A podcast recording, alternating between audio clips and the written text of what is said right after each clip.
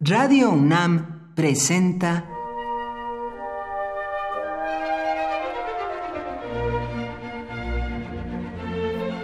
Cuaderno de los Espíritus y de las Pinturas por Otto Cázares.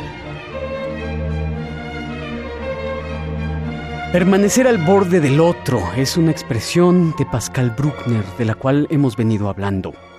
Permanecer al borde del otro, esta frase entre mística, entre levinaciana, es eh, la trajimos a colación cuando recordamos La paradoja del amor, que fue el último libro de Pascal Bruckner, en el cual hace unas teorías muy interesantes acerca de este régimen emocional que es el amor, que eh, termina definiendo como el más egoísta de los sentimientos humanos. Permanecer al borde del otro no es privativo del sentimiento amoroso. Lo es también de las artes, de las artes visuales concretamente, porque las artes visuales, un cuadro, por ejemplo, un video, una escultura, una instalación, hacen verdaderamente que nos quedemos ante la frontera inexpugnable, intraspasable del otro, el arte, eh, como la poesía, es uno de los medios que más se acercan al otro. Es la vía que tenemos de acercarnos al otro. Traspasar el umbral del otro, y sí, cruzar el umbral, significó en algunas novelas de las que hablamos una supresión simbólica porque los personajes masculinos caían accidentados. Recordamos la novela El amante de Lady Chatterley, Bella de día y Lunas de hiel, una novela de Pascal Bruckner que posteriormente fue llevada al cine por Roman Polanski. Cuando en pintura, que ese es nuestro tema de hoy, cuando en pintura da la impresión de que se ha traspasado ese umbral del otro, queda casi siempre en el cuadro la impronta de una mirada que podríamos interpretar como sádica, quizás despiadada. Voy a dar dos ejemplos de esto. Hay un pintor cuyo nombre es Lucian Freud, que es precisamente nieto de Sigmund Freud. Él nació en Alemania, sin embargo, toda su carrera artística ha tenido lugar en Londres.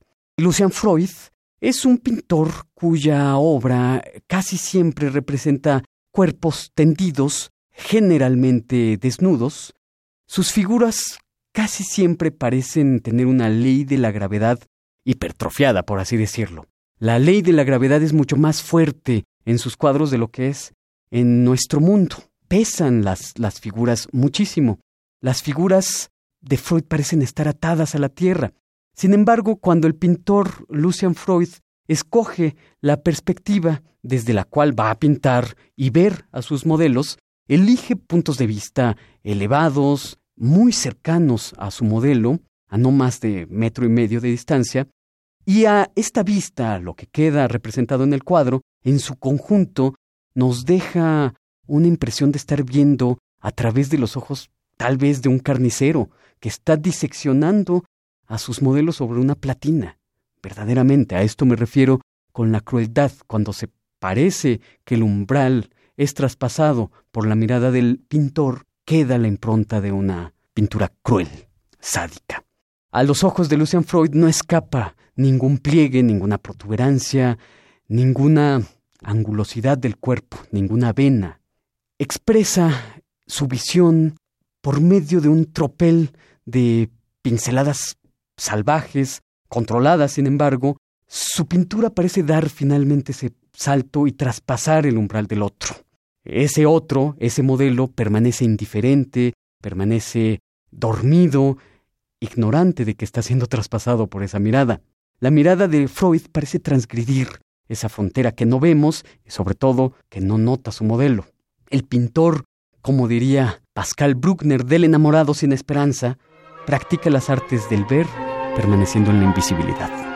Por hoy, Otto Cázares cierra el cuaderno de los espíritus y de las pinturas.